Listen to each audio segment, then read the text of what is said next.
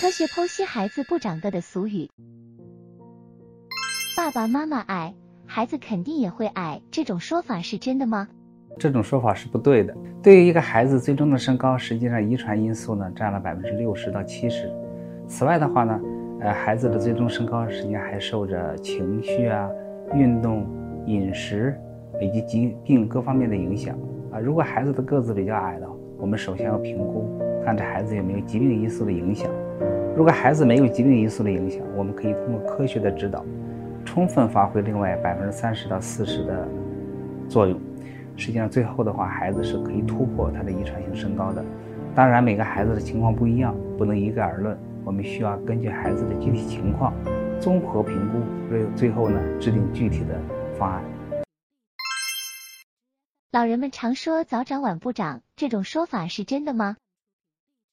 实际上，这种说法确实有一定的科学道理。首先，我们人的体格增长都是有规律的，其中呢要经历两个生长的高峰期，一个呢是出生到两岁的小婴儿期，另外一个呢是在青春期。一个人的最终身高能达到多少，很大程度呢就取决于这两个生长高峰长得怎么样。一般的女孩呢要到十二岁多，男孩呢要到十三岁多就开始出现性征的发育。而且伴随着身高的突长，也叫蹿个儿。但是呢，有部分孩子会在八九岁的时候就出现了蹿个儿以及性器官的发育。比如，如果女孩呢在八岁以前，男孩呢在九岁以前就出现了性发育的特征，这类孩子呢我们称之为性早熟。性早熟的孩子由于性发育比较早，那么导致他们的骨骼呢成熟也比较快，身高呢就会进入一个突增期。但是呢，他骨骺也会提前的闭合，青春期持续的时间实际上是缩短了。一般呢，他就会比同龄人呢提前一到两年，他的身高增长就进入了一个停滞期，最终呢会导致成年的身高会低于普通的人群，这就是我们俗称的早长晚不长。有人说二十三蹿一窜是真的吗？实际上这种说法不能一概而论。一个人的生长最后的阶段是在青春期，过了青春期，由于随着骨骺的逐渐闭合，生长速率逐渐就减慢了，慢慢的就不再长高了。但是呢，从根本上来判断，一个人还有没有长高的机会，主要要看他的骨骺线有没有闭合。如果一个人到了二十三，他的骨骺线还没有闭合，那么二十三蹿一蹿这个情况就是存在的。但是人的生长呢是有一定规律可循的，绝大多数的孩子。比如说，女孩到了十四岁，男孩到了十六岁，他们的骨骺线就已经闭合了。也就是说，过了这个年龄就不会再长高了。有些家长认为二十三穿一穿，结果到了时候仍不见穿一穿，而且骨骺线已经闭合了，那么骨骼的发育已经成熟了，所以呢也就难以长高了，悔之晚矣。所以呢，建议家长如果发现孩子已经个子矮了，就要及时到医院来进行咨询问诊，才是最好的方法。爹矬矬一个，娘矮矮一窝，这是真的吗？我们都经常听到这样一个说法：爹矬矬一个，娘矮矮一窝。所以很多人就会认为，如果妈妈的个子矮，孩子就一定也矮。实际上这种说法是错的。实际上孩子的身高呢，遗传呢，父母各占了一半儿，而且遗传因素呢，只占身高增长的百分之六十到七十，还有剩余的百分之三十到四十是环境因素所影响的。我们呢，只要充分发挥好、利用好这外部环境的百分之三十到四十的环境因素，实际上我们最后是可以突破这种遗传性身高的。这些外界的环境因素包括营养、运动、睡眠、情绪等等。爸爸妈妈是晚长，孩子也是晚长，这种说法是真的吗？这种说法是不对的。对于一个孩子最终的身高，实际上遗传因素呢占了百分之六十到七十。此外的话呢。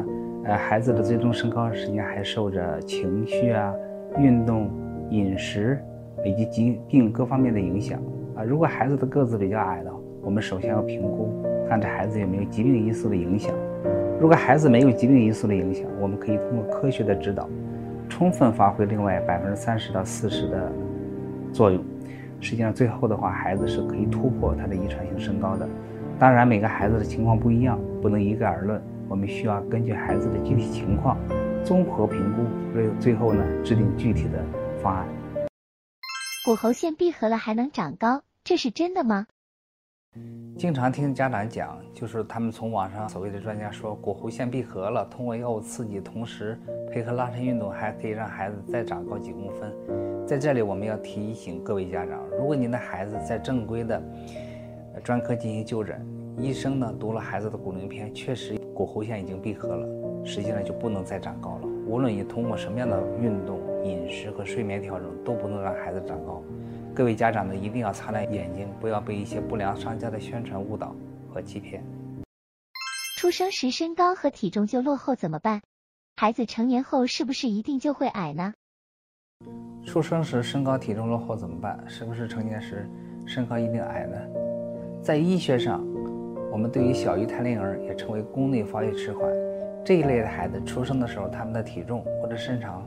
跟同龄的孩子相比的话呢，平均的身体重和身长都要相差两个标准差，或者呢处于这个同年龄的孩子的十个百分位以下，啊，那么在全世界新生儿当中呢，小于胎龄儿的发生率大约是在百分之二到百分之十之间，原因呢可以包括有母体的原因，比如说母亲有感染呢，母体有一些慢性疾病，那么胎盘的因素的话，比如说胎盘有剥离不全。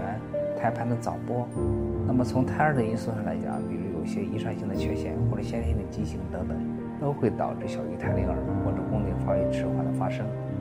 对于家长们关心成年以后是否会发生身材的矮小，那么对于百分之八十的小于胎龄孩子，在出生六个月以内就开始实现这种追赶式生长。那么这些孩子当中呢，百分之八十五。在两岁以前就完成追赶式生长，也就是说，到了两岁之前的话，他们的身高和体重已经和同龄的孩子相差无几了。但是呢，就在这一部分小于胎龄儿的孩子，还有百分之十到百分之十五，到了两岁的时候是没有办法追赶上正常身高的。那么这些孩子呢，实际上到了成年以后的话，也会导致身高的受损。也就是说，这些孩子到了成年的时候，他们也会出现身高矮小。身长矮小的这种情况，那么在早产孩子当中的话，这种小于胎龄呢，追赶的时间可能会延长了。一般呢，到了四岁左右才能真正的实现这种追赶式生长，或者是到了四岁才能完成这种追赶式生长的模式。